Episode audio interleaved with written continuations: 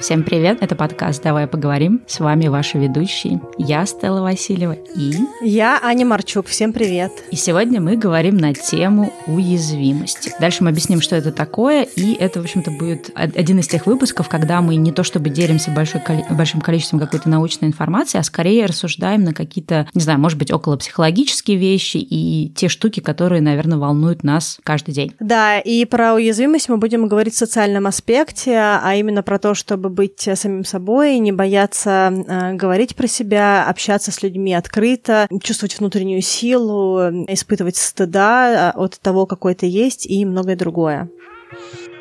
Но перед тем, как мы перейдем к теме уязвимости, мы на самом деле хотим порекомендовать вам классный подкаст. Мы почему-то забыли его включить в прошлый выпуск с описанием подкастов, которые мы слушаем. Аня? Да, подкаст называется «Короче, история», и его ведет а, Максим Зеленский, человек, который очень-очень-очень любит историю, а, и при этом он а, не академический историк, а он просто энтузиаст, у которого широкий спектр того, что ему нравится с точки зрения исторических фактов и тем. Да, а мы любим как раз такие вот подкасты, где люди такие же любознательные, такие же нерды, как мы, много всего читают, изучают и всем интересуются. И я, например, обожаю такие подкасты. У меня есть много в подборке подкастов на разные такие вот темы. И про историю я очень люблю, поэтому Максима классный подкаст. У тебя какие любимые выпуски? Слушай, мне очень понравились э, три, наверное, выпуска. Какой-то старый выпуск у него очень прикольный про банду Мэнсона. А еще мне нравятся два выпуска про Азию. Один про Далай Далай-лам, ну вот вообще про вот эту вот все традицию поиска Далай-ламы, да. Еще один выпуск про индийские традиции. А, мне очень понравилось, как он вообще построил этот выпуск. Он такой, знаешь, прям погружает тебя в, во все эти традиции и особенности э, Индии. Четыре варны основные, они были созданы по легенде из разных частей тела великана Перуши. А, и я также узнала, что варны — это не равно касты. Касты вообще не называются кастами в Индии, и для для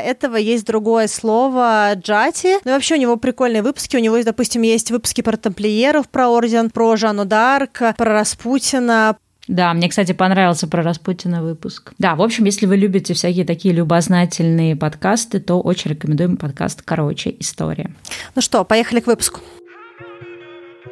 Ну, давай немножко представим этот сам термин. Насколько я понимаю, термин уязвимость, по-английски это vulnerability, он был, ну, в каком-то смысле придуман Брене Браун. Она является автором большого количества книг, так называемых self-help, да, книг «Помоги себе сам», каких-то около психологических книг. Сама по себе Брене Браун э, является научным сотрудником и профессором университета Хьюстона в Америке, и она как раз изучает такие вопросы, как уязвимость, смелость, ощущение стыда, эмпатия, и так далее. То есть она вот именно такой вот социальный аспект вот этих всех штук изучает. Да, но да, Брене Браун, она э, человек, который э, изучал социальные науки и с научной стороны подходит к этому вопросу. У нее, у нее было большое количество материала именно исследовательского, то есть э, анкет людей, как они отвечали, что они рассказывали, таких глубинных интервью, да, то, что э, обычно называется. И она все эти данные сводила для того, чтобы чуть лучше понять э, человеческие поведения и взаимодействие с миром и с людьми. И для нее, да, наверное, тема уязвимость стала ключевой ключевой в большинстве ее книг. У нее первая такая работа была The Power of Vulnerability, то есть такая сила уязвимости. А, я не видела, чтобы это была бумажная книга. Мне кажется, что это аудиоформат, то есть, по крайней мере, я его слушала в аудио и не смогла найти книжку. А так у нее есть еще а, ряд книг. Одна называется «Дары несовершенства», как те великие дерзания, и еще несколько книг. Во всех э, этих книгах Броне рассказывает как раз про стыд, уязвимость, открытость миру и такое понятие, как э, wholehearted person, то есть человек, который э, взаимодействует с миром полностью, с полностью открытым своим сердцем. У нее довольно-таки много книг, и вот это тот случай, когда автор написал э, много всего, и, в общем-то, все книги достаточно ценные. Ну, то есть, если человек сталкивается да, с какими-то вот такими ситуациями, что, например, он не чувствует сил да, быть собой, как-то себя вот выражать, ему нужно под кого-то подстраиваться, то, в принципе, все эти книги актуальны. Конечно, я сейчас смотрю на русском, там, знаешь, описание этих книг и такие, типа, стать сильнее, осмыслить переосмыслить реальность, преодолеть себя, как оставаться собой, когда все против себя. Ну, то есть такие книги, мне кажется, если вы никогда не сталкивались, да, с, с Брене Браун, название книг немножко, ну, как мне кажется, отпугивающее, но пускай это вас не отпугивает, потому что, как сказала Аня, да, она действительно,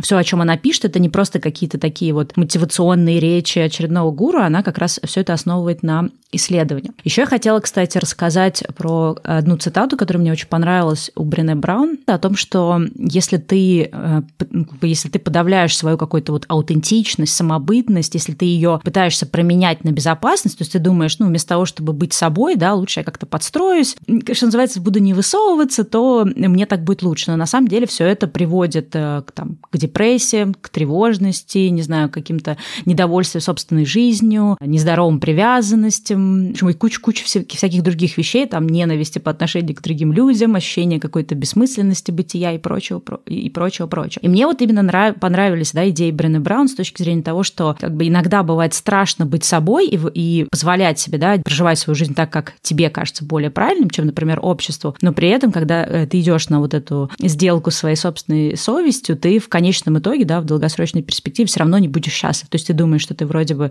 делаешь это для безопасности, но на самом деле быть собой гораздо приятнее в долгосрочном каком-то, по крайней мере, режиме. То есть вначале это может быть сложно, но потом это очень классно. Но это я так забегаю немножко вперед. Давай начнем, может быть, с каких-то базовых штук про то, что такое вообще уязвимость в принципе и как это понимает Брене Браун. Да. Брене говорит о том, что уязвимость — это искренность и готовность быть самим собой, встречать э, то, что э, идет тебе навстречу смело, не, не быть в броне, не создавать никаких масок и э, щитов и прочего, а принимать с открытостью сердца то, что идет, быть готовым терпеть какой-то дискомфорт в моменте, который необходим в данной ситуации. Вот. И очень важный момент, что быть уязвимым значит быть самим собой в ситуации, когда нет никаких э, гарантий, да, то есть ты готов открываться и готов показывать себя, не ожидая то, что у тебя э, везде э, соломинг, солома лежит, да, то есть такие ситуации, к примеру, как быть готовым первым сказать «я тебя люблю» в новых отношениях или, в принципе, инвестировать в отношения, которые могут сработать, а могут и не сработать, но при этом ты все равно идешь туда всем сердцем, открываешься. Уязвимость, она может проявляться как в каких-то маленьких вещах, так и в крупных. Маленьких, например, да, я решила, что я хочу, не знаю, ходить с розовыми волосами. Но мне, например, 40 лет, да, то есть в каком-то окружении это может быть ок быть, в каком-то не ок. И, соответственно, я э, да, должна принять выбор. Э, мне лучше не высовываться, да, то есть не, не делать что-то, что, например, не принято в моем окружении, и, в общем-то, оставаться в каком-то смысле, да, в своей зоне комфорта. Или, например, я понимаю, что мне важно ходить с розовыми волосами, да, и тогда я, зная, да, наперед, что мне достанется за эти розовые волосы, я иду намеренно, да, на этот э, риск и вот становлюсь очень уязвимой. То есть, ну, я заведомо знаю, что такое поведение может вызвать. Второй пример может быть в каких-то таких более серьезных областях. Это когда мы, например, боимся что-то пробовать, боимся что-то делать, потому что мы понимаем, что там у нас недостаточно знаний. То есть я отказываюсь что-то делать, что близко мне, потому что я понимаю, что у меня это не очень круто получится. И тогда вот, например, э, уязвимость воспринимается то, что зачем мне идти в какую-то область, да, где я могу изначально облажаться, ошибиться, что-то сделать не так, потому что это сделает меня каким-то таким, ну там, неумехой или каким-то слабаком или каким-то там неспособным к чему-то. То есть еще такой тоже есть аспект уязвимости. Да, и вообще уязвимость такая территория, что обычно, когда мы говорим слово, ой, это человек уязвим, да, или вот это там, а что такое уязвимость, все время всплывает какая-то такая вот слабость, что это какой-то ранимый такой несчастный человек, которого тут не тронь, тут не скажи. Но Берне говорит о том, что уязвимость это вообще позиция силы, потому что для того, чтобы открыто идти в мир, для того, чтобы отстаивать свои позиции, отстаивать самого себя, то есть кто ты есть а, на самом деле, как человека. Это не всегда а, речь про профессионализм или про какое-то хобби или карьеру. Это просто про то, чтобы быть самой собой, да, и, и говорить о том, а, чего ты боишься, говорить про свои какие-то, может быть, а, несовершенства, да, какие-то вещи, которые ты, может быть, а, ну, в себе не до конца принимаешь. Не знаю, это может быть какой-нибудь, не знаю, большой нос, который ты почему-то считаешь, что некрасивый, а, или тебе не нравится твое тело, или тебе кажется, что у тебя, не знаю, очень высокий голос или, наоборот, низкий голос или что-либо еще. То есть неважно, в чем человек не до конца в себе уверен, но он может открыто про это сказать. Да? Он также может открыто сказать про свои чувства и сказать, что мне вот это нравится, вот это мне не нравится, к примеру, да, или я хочу с тобой общаться, а, или а давай пойдем и выпьем кофе, да, незнакомому человеку. И это все уязвимость, потому что в любой момент тебе в ответ может при, прилететь отказ какой-то, какой-то негатив, который ты по-хорошему не хотел бы получать, да, то есть, но для того, чтобы достигать своих результатов, для того, чтобы жить жизнь, которую ты хочешь, ты э, готов принять какой-то неидеальный сценарий, который может прийти к тебе, понимаешь, что э, может быть и идеальный, да, то есть э, ты идешь на, на свои желания, идешь на свои цели, идешь на, ну, как бы идешь самим собой, какой ты есть, и именно через эту позицию ты, получается, взаимодействуешь с миром. Мне еще понравилось у нее про слабость был такой пример, наверное, тоже был где-то из ее выступлений на Теди или еще где-то. Она говорила о том, что вот э, представьте, что когда ваш там какой-то друг или кто-то открыто говорит о своих там, ну, не знаю, каких-то неудачах, да, вот что я что-то попробовал, у меня это не получилось. Или открыто говорит о каких-то слабостях, например, там, мне страшно делать то-то, или у меня там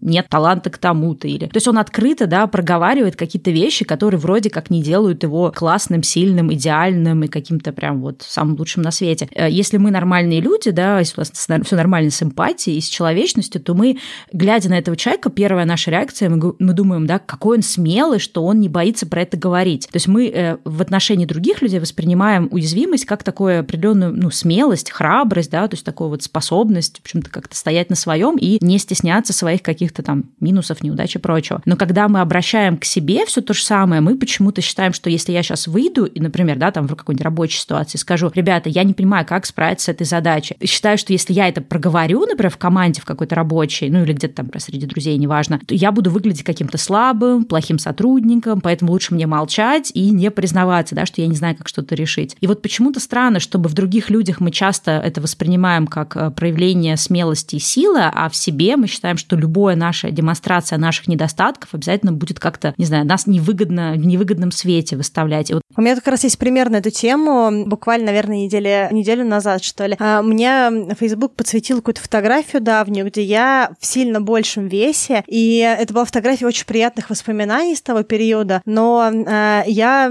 как-то, когда ее видела, думаю, блин, как-то, наверное, не буду ее публиковать, ну, вот перепощивать, да, воспоминания эти, ну, потому что я там совсем другая, а вдруг кто-то что-то там подумает или что-то скажет по поводу того, как я там выгляжу, что-то, ну, какой-то такой мой э, загон. Э, я помню, что я ее опубликовала и написала в группу знакомых и рассказала эту историю, и они мне говорят, так это же наоборот классно, ты же таких результатов добилась, это наоборот показывает какую-то твою целеустремленность, то, что ты смогла какие-то вещи в себе изменить. Такой момент, когда я сама а, не до конца а, себя, то есть я сделала что-то, что мне казалось правильным, но мне было очень страшно, и я реально сомневалась, стоит ли постить или нет, и ну, как-то вообще людей, ну вот именно выбивать своей какой-то другой, что другим каким-то своим образом и прочее. Да, вот это тоже какая-то странная штука уязвимости, что э, мы часто видим именно вот нашу уязвимость через, через наши какие-то негативные стороны, хотя наоборот, да, вот для других людей они не видят, то есть они не смотрят на эту картинку и такая, ой, Аня такая плохая, она там, не знаю, столько-то времени назад была в таком-то весе, ну, они наоборот видят вот именно то, что ты сказала, они видят в этом достижение, да, и также э, твою смелость э, принимать себя в том, как бы, качестве или там с теми навыками, то здесь не обязательно это про внешность, да, которые есть, и как бы фиксировать, что, ну, как бы это часть моей жизни, это есть, то есть, ну, то есть нельзя это взять и вычеркнуть, и не нужно это ни для чего вычеркивать. И вот это, конечно, тоже большая штука уязвимости, наши какие-то, наше какое-то желание куда-то что-то про себя, знаешь, какой-то дальний архив засунуть, хотя это тоже очень нездоровая тема. Ну, кстати, да, а Брене, допустим, в книжке говорит по поводу того, что уязвимость очень, очень близко стоит с таким понятием, как осуждение. Шейминг во благо. Наш любимый выпуск. Один из самых популярных в этом подкасте. Да, кстати, надо добавить его вот в описание. Про осуждение. Берне говорит о том, что осуждение и уязвимость стоят очень близко друг к другу. И э, люди все время не понимают природу осуждения. Но на самом деле, когда э, мы осуждаем кого-то другого, мы осуждаем его именно в тех областях, где мы сами наиболее уязвимы к стыду, да, то есть те вещи, которые мы сами в себе не принимаем и за которые нам в себе стыдно. Э, обычно мы выбираем, э, ну, как бы тех людей, кого прокомментировать, кто хуже нас в этом вопросе. Она, допустим, приводит пример в книжке, что кто-то осуждает, допустим, девушек с большими там такими бедрами, которые носят леггинсы, да, говорят, ну как можно на такую попу натянуть леггинсы? И она говорит о том, что люди, которые принимают свое тело и свою попу в леггинсах, они никогда не будут осуждать других людей, которые носят леггинсы на каком-то таком теле. Вот, потому что а, осуждение — это фраза в голове, ну, как минимум, я лучше, чем ты. Это что осуждение — это во многом про человека, который осуждает. Да, это вот, кстати, очень мощная штука. Для меня тоже в какой-то период моей жизни это было большим открытием, что когда люди что-то про тебя комментируют, неважно, будь это в интернете или там в каком-то личном общении, или там за глаза, а мы всегда воспринимаем такие комментарии, да, вот это самый шейминг, как бы в свой адрес. То есть, если там человек нам говорит, там, не знаю, каждый человек должен то-то, или нормальный человек не должен то-то. Но на самом деле э, в этом часто нужно видеть не какое-то, не что-то, что адресовано к тебе, а в этом нужно видеть боль того конкретного человека или какой-то комплекс того конкретного человека. Потому что если кто-то, например, считает, что нет, бодипозитив это плохо, людям нельзя быть толстыми, э, то это говорит о том, что у человека существуют свои очень четкие стандарты, каким ему можно быть и каким нельзя. И он как бы себе не позволяет этого всего. И когда он видит, что есть кто-то, кто может себе позволить что-то, чего он сам себе не позволяет, это как бы разбивает его, получается, систему ценностей. Он такой думает, так, подождите, если этим людям можно быть толстыми и счастливыми, значит, что-то в моем мире не так. И поэтому он пытается защитить свой мир. Ну или наоборот, серии, если мне нельзя быть э, таким, то значит и вам нельзя. Значит, вот вы получаете.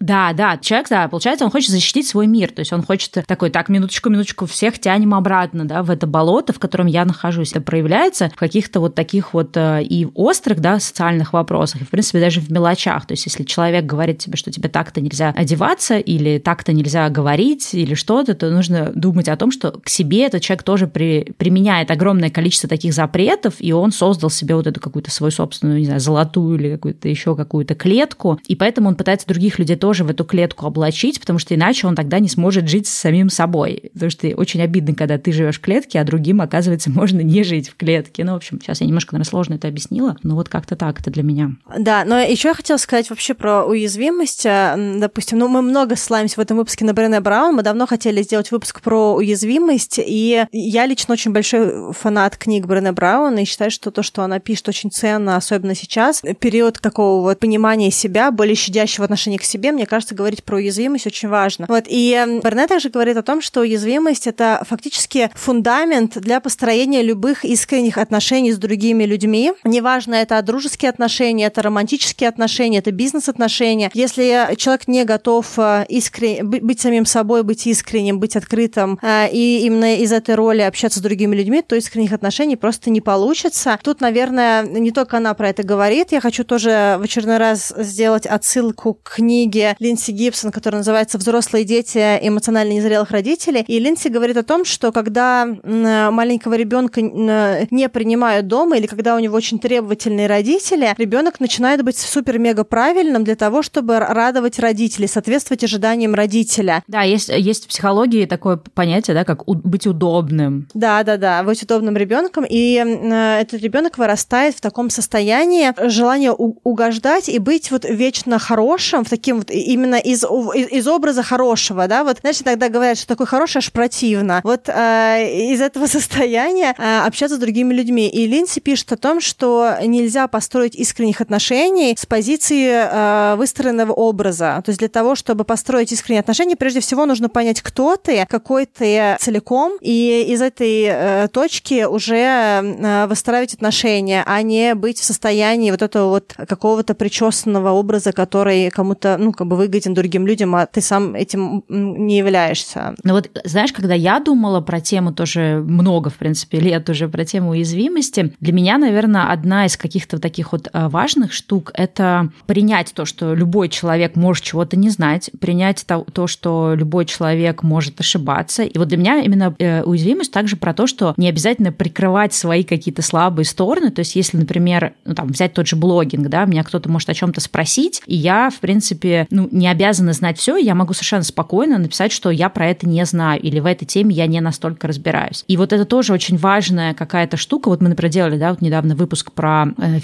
и э, growth mindset, да, то есть гибкое и не гибкое сознание. И вот для меня тоже это вот одно, один из таких аспектов гибкого сознания, это, например, быть готовым, уязвимым в том, что ты там чего-то не знаешь, не умеешь, или ты что-то неправильно сделал. И вот э, раньше мне, например, э, как-то вот, ну там, несколько лет назад, допустим, мне было сложно, в принципе, говорить о своих каких-то недостатках или говорить, например, о каких-то проектах, которые провалились. И раньше мне казалось, что вот эти проекты, да, они меня определяют. То есть, если я где-то провалила, значит, я там плохой человек. Если я где-то что-то неправильно сказала, значит, я там, не знаю, тупая какая-то. Но на самом деле, со временем я поняла, что вот это вот желание как-то прикрывать и сглаживать свои недостатки, то есть не быть уязвимым, да, по сути, оно ведет еще тоже к большой такой проблеме, что ты начинаешь бояться пробовать какие-то вещи. Ты думаешь такой, так, лучше я тогда вообще ничего не буду нового пробовать, потому что будет еще одна какая-то, да, это болезненная точка на моем каком-то жизненном резюме, что вот опять я где-то что-то провалилась. И когда я начала быть очень уязвимым и открыто говорить о, о чем-то, что у меня не получается, у меня появилось больше уверенности, например, в том, чтобы пробовать и знать, что, ну да, это нормально, что ты можешь попробовать какой-то проект, он может не случиться так, как ты себе его задумал, или, или что он там, не знаю, будет развиваться не так быстро, или еще что-то. И вот получается, что уязвимость, она не только про то, чтобы быть собой, но также про то, что ты, э, когда ты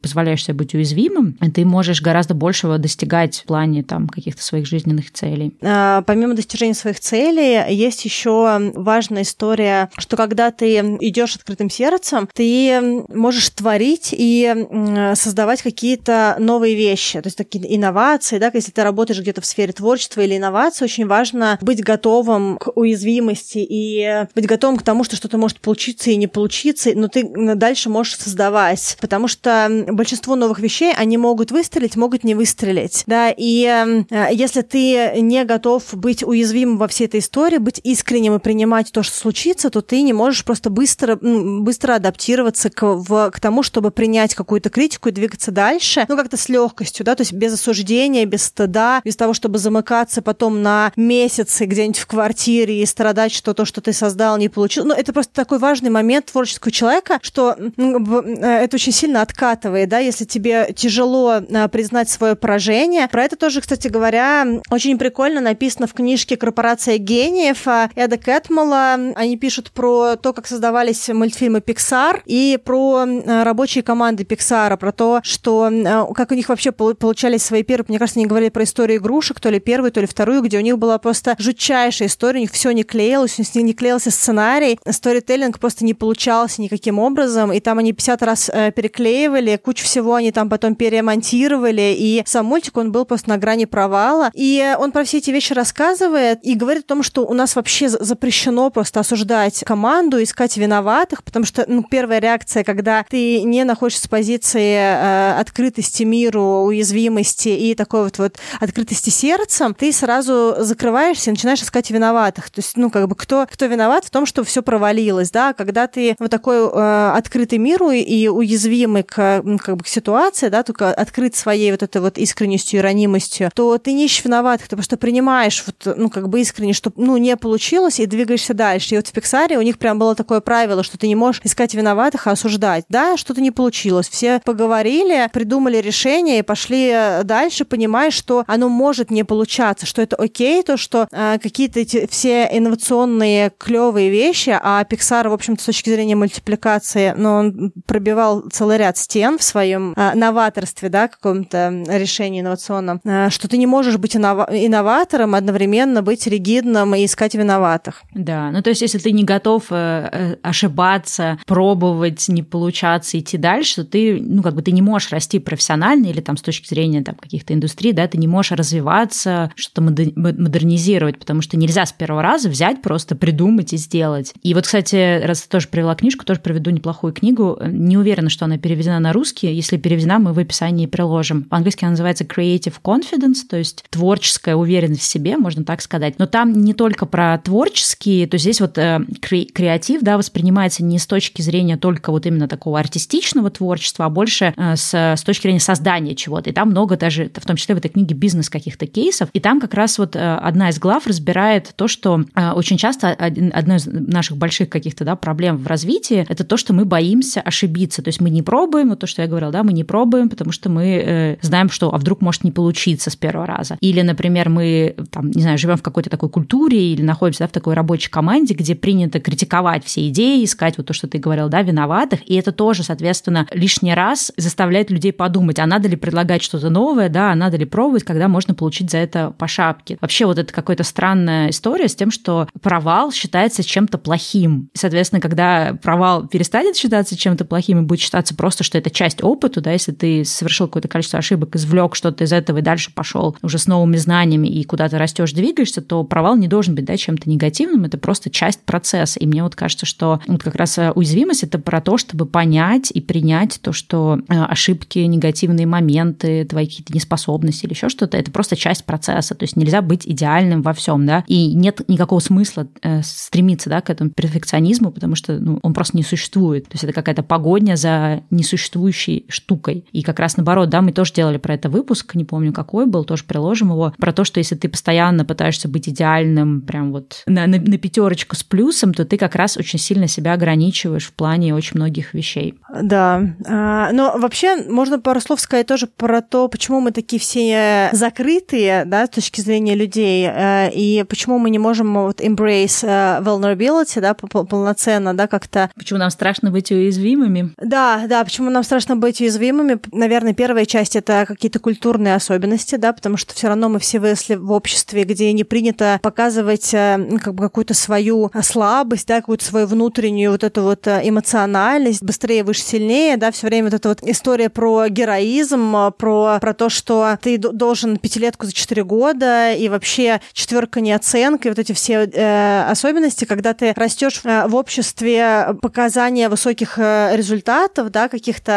без, бесконечных достижений, э, очень тяжело в этот момент сказать, что а я не про достижения, а я вот хочу просто, да. чтобы мне было кайфово, чтобы мне было хорошо, чтобы я любил себя и чтобы, ну, как бы мир тоже любил меня. А тут еще тоже есть такое заблуждение. Люди уверены, что если я кого-то буду критиковать, осуждать, например, как-то подсвечивать недостатки, что это простимулирует человека быть лучше. А это абсолютно такая какая-то огромная иллюзия. И наоборот, люди, там, не знаю, хотят пробовать развиваться, что-то делать, когда их э, поддерживают, да, и когда их там не критикуют и не гнобят, потому что когда тебя критикуют и гнобят, тебе хочется просто залезть в свой кокон и просто вообще ничего не делать, да, чтобы как раз не быть подверженным вот этой вот, ну, в каким-то ситуациям, где ты будешь уязвим к, к какой-то там критике или каким-то таким комментариям. Еще есть такая модная вещь, ну, как модная не в смысле, что она сейчас модная, а в смысле, что такие вещи, которые говорили тоже родители, что я его готовлю к жизни, да, что я ему говорю все эти вещи, чтобы он был готов к жизни, что жизнь, она сложная, и вот нужно быть к этой сложности готовым, не понимая, что у ребенка просто вообще нет ресурса э, для жизни, потому что он затюкан из детства, и у него уже, знаешь, просто от э, того, что ветер подул, просто дергается глаз, рука, нога, и он как считает, что сейчас ему прилетит просто ну, за все что угодно. Вот, и никакой готовности к жизни там нет, там есть просто невроз и куча других каких-то моментов. И поэтому сложно, поэтому страшно быть уязвимым, и э, сложно действительно, и требуется огромное количество какой-то внутренней отваги, и правда в том, что не всегда есть ресурс для того, чтобы быть уязвимым, и это тоже, в общем-то, часть, которую надо тоже принять, что иногда у тебя может быть больше энергии для того, чтобы быть уязвимым, иногда у тебя будет, может быть ощущение вот именно, что тебе хочется залезть в свой кокон, и в принципе, наверное, в этом тоже нет ничего плохого, что в какие-то ситуациях ты не готов быть уязвимым, потому что, ну, опять же, ты должен взвешивать, да, насколько твоя уязвимость, условно говоря, не будет ну, для тебя опасной. То есть, если мы говорим про, там, не знаю, условно говоря, ЛГБТ-комьюнити, который хочет, да, там, открыто быть, то здесь вот эта уязвимость может, в принципе, быть опасной в какой-то ситуации. Поэтому, в общем-то, несмотря на то, что мы сейчас так активно проповедуем уязвимость, то есть есть тоже ситуации, когда, возможно, невозможно быть уязвимым. У Берне есть такая фраза тоже в книжке, что выбирай тех людей, которые заслужили право слышать твою историю. А, и мне кажется, это тоже очень важный момент, да, то есть эм, а, не, не, не нужно пытаться доказать людям, которые не готовы не видеть, не слышать ничего, кто ты есть, да, у тебя есть своя правда, ты свою правду а, доносишь, ты рассказываешь свою историю от первого лица. Да, у меня тоже есть такая, такая мысль, что ты не, не subject, да, то есть ты не объект своей истории, а ты narrator, да, то есть ты рассказчик своей истории, да, то есть ты, ты человек, который рассказывает историю, а ты не просто, а, просто какой-то объект, который находится внутри этой истории, такой, знаешь, пассивная, да, позиция, да, а у тебя активная позиция, и ты э, свою историю несешь в мир. Вот, а, но реально нужно думать о том, кому ее рассказывать, ну, не, не в смысле, что там очень сильно со, со страхом это подбирать, но просто если а, ты понимаешь, что, ну, этот человек просто не готов слышать, ну, не, не убиваться тоже. А мне еще, знаешь, что понравилось, по-моему, тоже у Брене Брене Браун, да, это было про spotlight. По-русски, наверное, это как арена перевели. Вот. Ну, в общем, суть в том заключается, что когда ты уязвимый, это какой-то такой вот аналогия того, что ты выходишь на огромную сцену, причем я даже себе, я себе это даже представляю не как сцену в театре, а скорее как сцену в цирке, да, когда ты посреди, а вокруг тебя вот эти огромные-огромные-огромные ряды людей, и ты находишься вот под прожекторами, софитами, очень освещенным, а люди, они как бы, поскольку они не, не под прожекторами, они, наоборот, такие затемненные. И они тебя видят, а ты, с одной стороны, их не видишь, а с другой стороны, из-за того, что их много, они как бы сливаются в такую огромную массу, которая, ну, как-то в эмоциональном плане тебя, ну, может подавлять. И, да, если это, например, такая какая-то негативная публика, и ты находишься в центре, и ты, в общем-то, понятно, что ты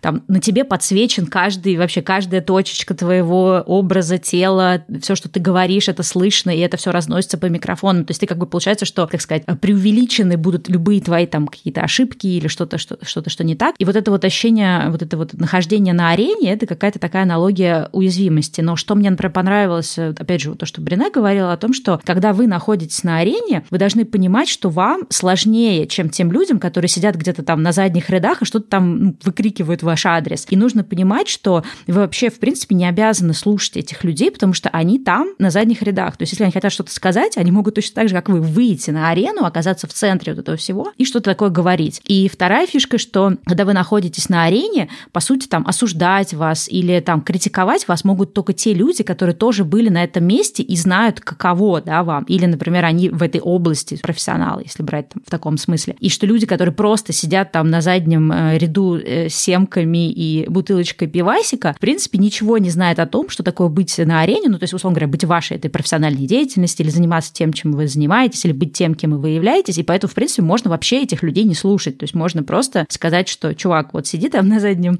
ряду с семками и продолжай. Но проблема, мне кажется, нашей культуры в том, что как-то мы вроде, как будто мы обязаны, да, слушать всех. Вот как то, что мы говорили в выпуске про шейминг во благо, да, что как будто бы вроде бы все люди имеют право тебе что-то говорить. Хотя на самом деле, если эти люди не специалисты в этой области, и они не находятся на арене вместе с тобой, то как бы, в общем-то, они и, и высказывать, высказываться-то, по сути, не особо должны. Или, по крайней мере, вы имеете право их вообще не слушать и даже не отвечать там на их комментарии, что называется. Давай я прочитаю эту цитату, которая из, из книжки. Это цитата Теодора Рузвельта, речь начала 20 века в Сорбоне.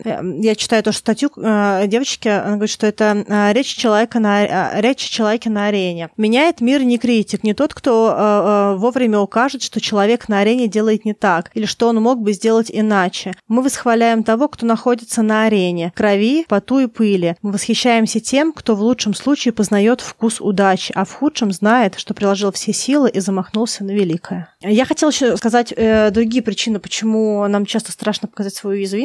Это, естественно, требовательное воспитание, да, и вообще позиция «ты должен, ты должна», да, которые идут из детства и, в принципе, сильно подкрепляются достаточно патриархальных там парах и прочее. Есть также фиксация на предыдущей боли, осуждение и неприятие, когда человек очень много всего испытал и не проработал эти все переживания и считать, что раз он как бы, ну, то есть, а, переполненный всеми этими а, болезненными ощущениями, как бы он не готов идти на новую боль и очень а, тяжело, тяжело открывается, да, то есть такая закрытость от непроработанности травм. И еще одна история — это осуждение нас и наша привычка осуждать, да, там Передо очень много в книжке пишет про то, а вы сами осуждаете или не осуждаете, да, то есть насколько вы judgment-free, да, то есть когда речь заходит о, о том, что посмаковать, какой другой человек плохой или нет, она много пишет, кстати говоря, про материнство и вообще про, ну, про родительство, да, что в родительстве это такая большая ноша, что э, иногда люди, которым очень тяжело в своем осознавании несовершенства ну, как бы своей роли, что очень много родителей осуждают других родителей просто из позиции того, что им слишком тяжело принять, ну, как бы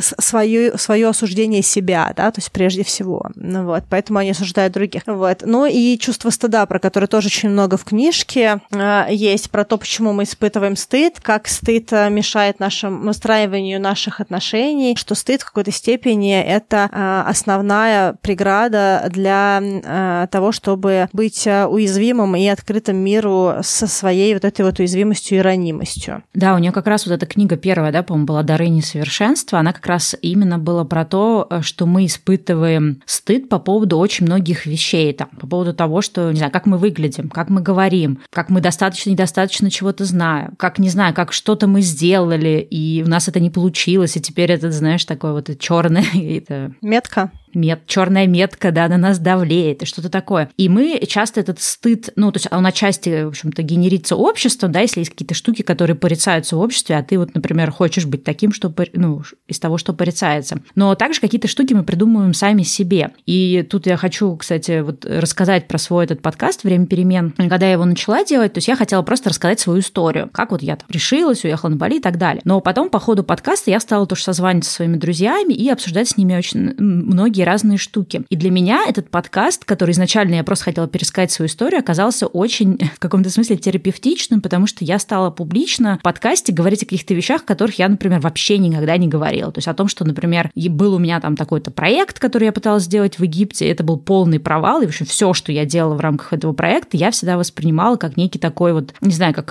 не знаю, вот именно такую черную метку на своей биографии, и мне было безумно стыдно вообще за то, что я вообще поехала туда, за то, что я вписалась в этот проект, за то, что я так долго в нем участвовала, хотя было понятно, что это полный провал. Но опять же, это понятно мне сейчас э, с высоты какого-то моего опыта, когда я могу оглянуться назад, да, и сказать, ой, ну это понятно сразу было, что это было плохо. Но, видимо, раз я в это вписалась, мне не было это понятно, или в силу каких-то обстоятельств мне нужно было быть в этом проекте. И, в общем-то, слава богу, что я там была, потому что последующие события, да, которые, которые случились, они только к лучшему привели. Но есть вот именно этот момент, что ты сам на себя какой-то этот стыд э, навешиваешь и тащишь его, тащишь на себе. И вот только сейчас, спустя столько лет, то есть так события, описанные, да, вот в этом подкасте, это был там 9-10 год, только сейчас, в 2019-2020 году, я вдруг как-то поняла, что вообще-то, когда я стала да, ну, рассказывать про этот проект, то есть я про это говорю открыто и понимаю, что вообще-то это все не так плохо, и вообще зачем я этого стыжусь, и когда я вот как с друзьями своими какими-то это обсуждала, они такие, слушай, а мы никогда не воспринимали, что это какой-то провал. Ну, ну было, ну, наверное, тебе нужен был этот опыт, но это нормально, что ты что-то попробовал, это не получилось, ты попробовала следующее. И я вот впервые посмотрела на этот свой кусок своей биографии абсолютно другими глазами, да, глазами других людей. Ну, опять же, это вот выбирай, да, кому рассказывать историю. Естественно, я могла обсудить с такими друзьями, которые могли меня, наоборот, там, зачмырить за, за этот мой опыт. Но когда ты общаешься с нормальными людьми, они тебе как раз и говорят и заставляют тебя посмотреть на, на что-то такое, за что ты стыдился, что, в общем-то, в этом-то и нет ничего такого стыдного. Да. Но я же помню этот твой период весь. И э, я помню, что когда у тебя все это не получилось, и ты уехала на Бали, я, во-первых, думала о том, что как классно, что ты все-таки съездила туда, потому что для тебя, во-первых, была не, небольшая склейка, потому что вы туда, в Египет, ехали с Олей. И я думала, интересно, могла бы ты сразу просто уехать на Бали одна, или ну, вот такой шаг, что у тебя был такой партнер, да, изначально, насколько он как бы тоже такой транзишн создал тебе, да, какой-то такой мостик для вот этого большого решения, что все равно это какой-то комфорт был дополнительный. И я, допустим, никогда не, э, не воспринимала твой вот этот вот египетский опыт как провал. И когда я слушала вот этот выпуск, где ты про это рассказываешь, у меня были просто, честно говоря, глаза по 5 копеек, потому что я не могла поверить, что ты к этому опыту так относишься. Я, наоборот, все время думала о том, что как прикольно, что у Стеллы была вот эта вот коллаборация с Олей, с этими ребятами, что она на ранних этапах прошла через какой-то вот такой э, условный провал, да, какой-то, что было много всего сделано не так, и уже вот э, с высоты того, что понимаешь, что что-то может быть сделано не так, ты идешь уже с большей легкостью в этот какой-то другой новый опыт. Ну, то есть это, конечно, интересно, как мы сами о себе думаем хуже, чем э, другие люди в нашем окружении э, о, о нас думают. Причем мы не то, что сами о себе думаем, еще думаем, что другие про нас думают плохо. Но вот видишь, опять же, вот для меня момент принятия того, что вот то есть для меня это был какой-то большая такая черная дыра стыда. То есть, да, если, например, мои друзья об этом не знают, то для меня это было так. И э, для меня единственный вот способ как-то принять это все, что это просто часть моей биографии, что на самом деле понять, что в этом нет ничего стыдного, именно было через уязвимость, когда я стала про это открыто говорить. Ну, и это даже касается не этого только эпизода моей жизни, то есть про всякое разное другое, да, с какими-то друзьями тоже какие-то важные штуки обсуждали, и ты понимаешь, что вот именно открываясь перед друг другом, и были какие-то аспекты, по которым мы, например, с этими друзьями никогда не открывались, потому что они считали, что, например, ну, вот если я там расскажу про это, да, я буду выглядеть как-то плохо, поэтому лучше, ну, как-то не нагружать, вот есть такое тоже понятие, да, не нагружать друзей. И я тоже какие-то вещи держала. Но получается, на самом деле, кстати, вот нам кажется, что если мы сейчас откроемся нашим близким друзьям с какими-то нашими недостатками, вот этими стыдливыми моментами, что они от нас отвернутся, и мы потеряем друзей. Но правда заключается в том, что с настоящими друзьями такое не происходит. Наоборот, вот когда я начала благодаря, как ни странно, подкасту с какими-то друзьями на какие-то темы больше открываться, с этими друзьями мы больше сошлись. Но это еще куча всяких разных загонов, в том числе. Я помню, что мы с тобой, ну мы же с тобой реально дружим там 15 лет, и были разные периоды. Мы больше общались, меньше общались, да, все равно такие э, разные были всякие перемещения и прочее. Я помню, что был момент, когда мы с тобой очень много, очень плотно общались э, на интеллектуальные темы. Мы как раз аудиосообщениями обменивались там, там года там два с половиной половиной, наверное, назад где-то. И э, я помню, что у меня был момент, когда у меня была просто очень э, болезненная история в личной жизни, мне хотелось э, об этом поговорить, и я думаю, блин, сейчас я Стелле это запишу, она, она просто послушает и скажет, Ань, ты не подохерела ли? Мы тут с тобой о великом говорим, а ты тут на меня сейчас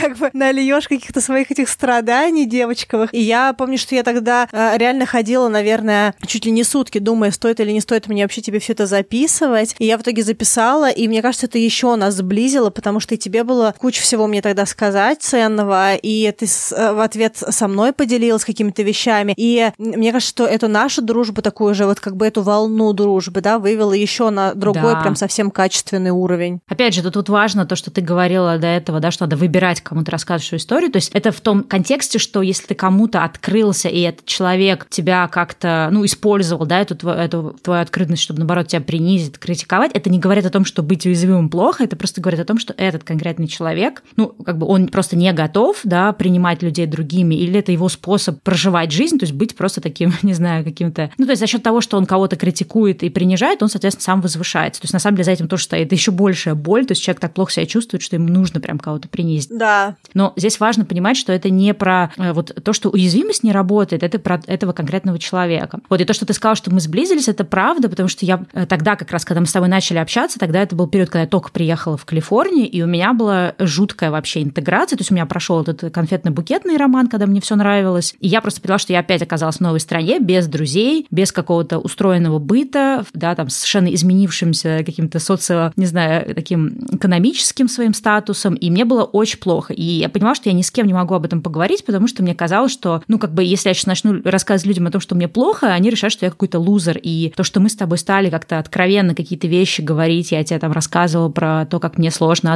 адаптироваться, про какие-то проблемы, с которыми сталкиваюсь. Ты тогда рассказывал, у тебя тоже был какой-то период перепутья и в, там, в романтическом плане, и тоже в плане того, что делать дальше. И получается, что, наоборот, мы открылись, и это нас вот именно сблизило, потому что до этого мы общались, но как бы это был другой какой-то прям уровень общения. Ну и вообще, мне кажется, что дружба, она начинается с того, чтобы открывать что-то очень личное, не опасаясь, что о тебе будут хуже думать, что тебя не примут, что кто-то пойдет и сдаст твой секрет миру, да, то есть это какой-то такой акт предательства или чего-то совершит, да, то есть ты пробуешь, ты открываешься, и если это э, тот человек, э, с которым можно выстроить дружбу, да, то есть если человек, если у тебя реципиент, да, там встречный поток, э, ну, такой комфортный, то это просто э, хороший плацдарм для, э, для этой дружбы.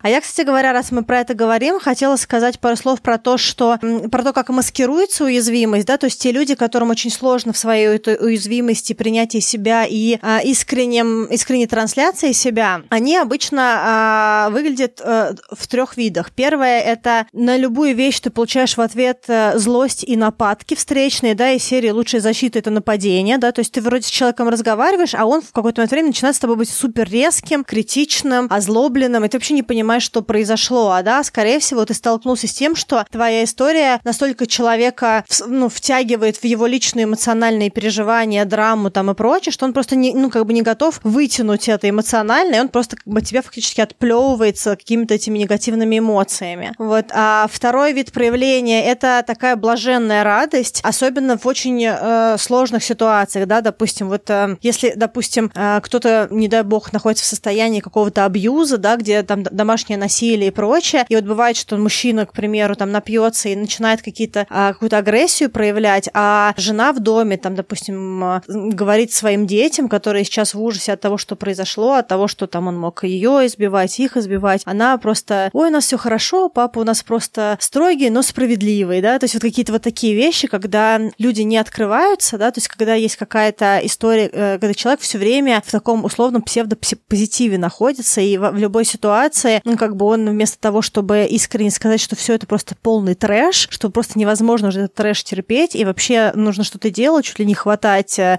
документы и бежать отсюда, и там, не знаю, полиция, не полиция, но просто ну, как бы куда угодно, другой год, все что угодно, главное, чтобы, ну, защитить все это. Вот человек находится в таком от отказнике эмоциональном, да, каком-то. И третий способ проявления, это, мне кажется, очень типичный для России способ проявления, особенно для мужчин, потому что мужчин очень специфично воспитывают тоже, мне кажется, на постсоветском пространстве пространстве, это когда человек холодная стена, да, как, который как будто бы весь такой весь э, не испытывающий эмоций, практичный, функциональный, такой а человек-наука, да, но на самом деле человек там бомбит во всех, э, э, просто во все стороны, у него там искры по всему телу проходят, разряды, но он не может себя проявить, потому что, ну, это агрессия, это злость или там это проявление слабости, ну, какие-то другие вещи, там же тоже в России там, а, что ты хныкаешь, ты же, ты же мужик, да, ты что не пацан, да, или как бы соберись, там, ну, куча других моментов, и поэтому очень много мужчин, они просто, ну, как бы как будто бы бесчувственные, но на самом деле у них действительно узкий диапазон эмоциональный, потому что они просто натерпелись там на каком-то этапе жизненном, и они просто не способны быть, э, ну, как бы,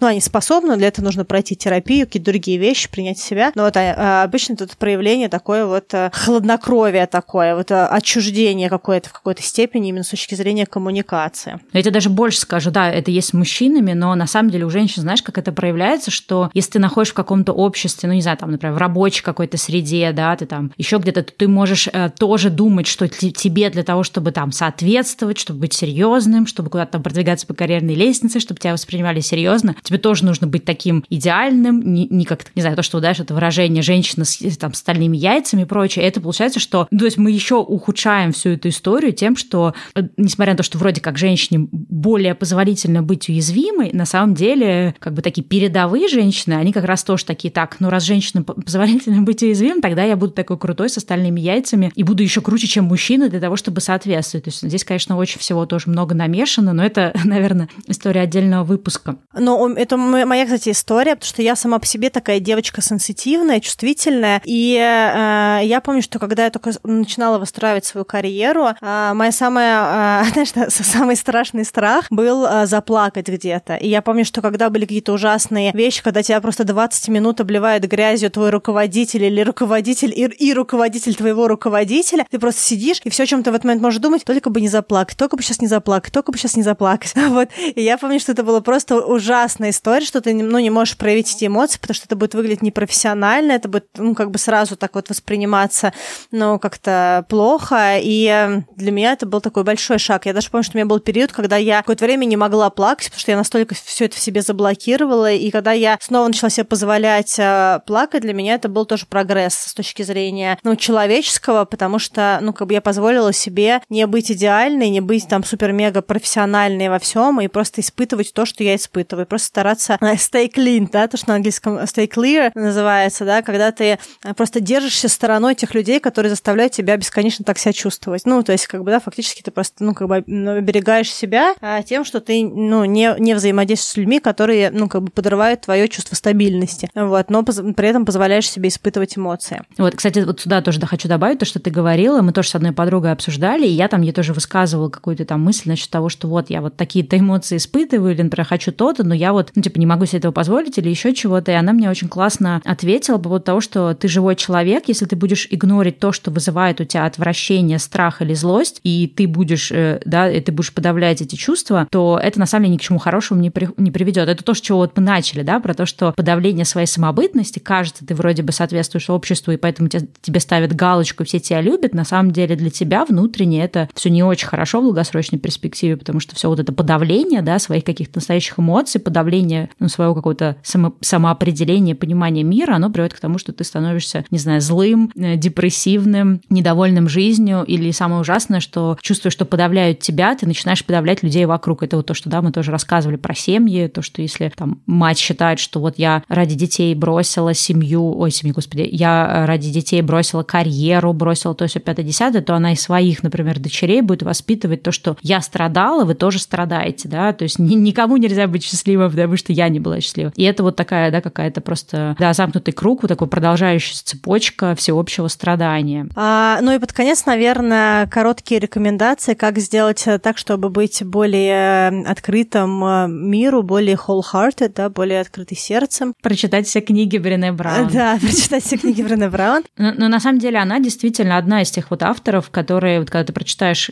там, в принципе, можно любую книгу прочитать, в зависимости от того, что вам актуально, там есть про разные темы, но, в принципе, если вот прочитать какое-то количество ее книг, мне кажется, это очень сильно, ну, как-то, не знаю, добавляет э, каких-то вот какой-то такой, это, как, это добавляет очень много сил для того, чтобы быть, позволять себе быть уязвимым, позволять себе быть собой, позволять позволять быть таким вот аутентичным. Да, но а, если мы приложим тоже в описание ее видео, которое а, она записывала 10 лет назад, ну, то есть ее выступление на TED 10, 10 лет назад, как раз э, первое, которое вдруг резко сделало ее знаменитой, эту тему уязвимости сделала знаменитой. А, приложим на английском, но в интернете ходят также русские версии, поэтому пос посмотрите. Кстати, подожди, сейчас э, дай скажу лайфхак. Для, если вы, например, находите какую-то лекцию на TED, вы можете пойти на официальный, э, ну, где-то на YouTube, вы на самом деле можете либо на том же YouTube найти русский перевод, либо можете перейти на сайт самого TED, то есть TED.com, и там э, есть всегда субтитры на русском языке ко всем видео, то есть их можно там в настройках включить. То есть вы можете смотреть видео в оригинале с русскими субтитрами. Вот, я бы послушала это выступление в первую очередь, оно там 20-минутное, очень, очень прикольное. И если вы читаете на английском, английском, то найдите аудио выступление, э, по-моему, оно шестичасовое, как раз The Power of Vulnerability, да, то есть э, сила уязвимости. Вот, мне кажется, что оно э, наиболее ярко показывает территорию уязвимости, ранимости и прочего, и хорошая первая книжка для ввода в, в тему. Вот, а вторая вещь, которую можно сделать, это изучать свои эмоции, изучать и называть, то есть понимать, какие эмоции там мы конкретно, каждый из нас испытывает, какие нам более привычные, да, которые мы чаще всего испытываем, и их замечать. Потом быть эмпатичным к себе и к другим, да, то есть вот э, позволять себе быть несовершенным, позволять другим тоже быть несовершенным, да, то есть вот ну, принимать вот это вот, э, что, что у нас у всех есть палитра, да, что мы не все какие-то однобокие, что у нас есть только какие-то хорошие качества из серии «люблю твои хорошие качества, а с плохими не приходи», да, вот, то есть, но что у нас э, у всех есть и плюсы, и минусы, невозможно просто находиться в состоянии состоянии, когда ты просто отбираешь, знаешь, как, это, как в супермаркете, что вот, вот эти, пожалуйста, свои качества проявляй, а эти не проявляй, да, ну, так или иначе, человек, человек а, если мы хотим близких отношений с этим человеком, дружеских, романтических, каких угодно, то, ну, нам нужно дил, э, ну, то есть нам нужно иметь дело с, со всем набором. Ну и последнее, что я хочу сказать, эм, Брене говорит о том, что стыд очень важный э, триггер, который не позволяет нам быть э, уязвимыми и открытыми миру, и э, самое лучшее лучшее лечение, а, самый лучший способ с этим побороться — это озвучивать вслух то, за что нам стыдно. Да? То есть э, сила стыда э, в том, что э, про нее не говорят, сила стыда в том, что про него не говорят, и для того, чтобы раз, разбить эту силу, да, нужно говорить про свой стыд, говорить про то, за что нам неловко в себе, что мы в себе сложно принимаем, и то нам кажется, за что нас, нас могут осудить другие. Просто озвучивая это, мы уже снимаем целую кучу кучу проблем э, в нашей уязвимости. Такая смелость быть несовершенным.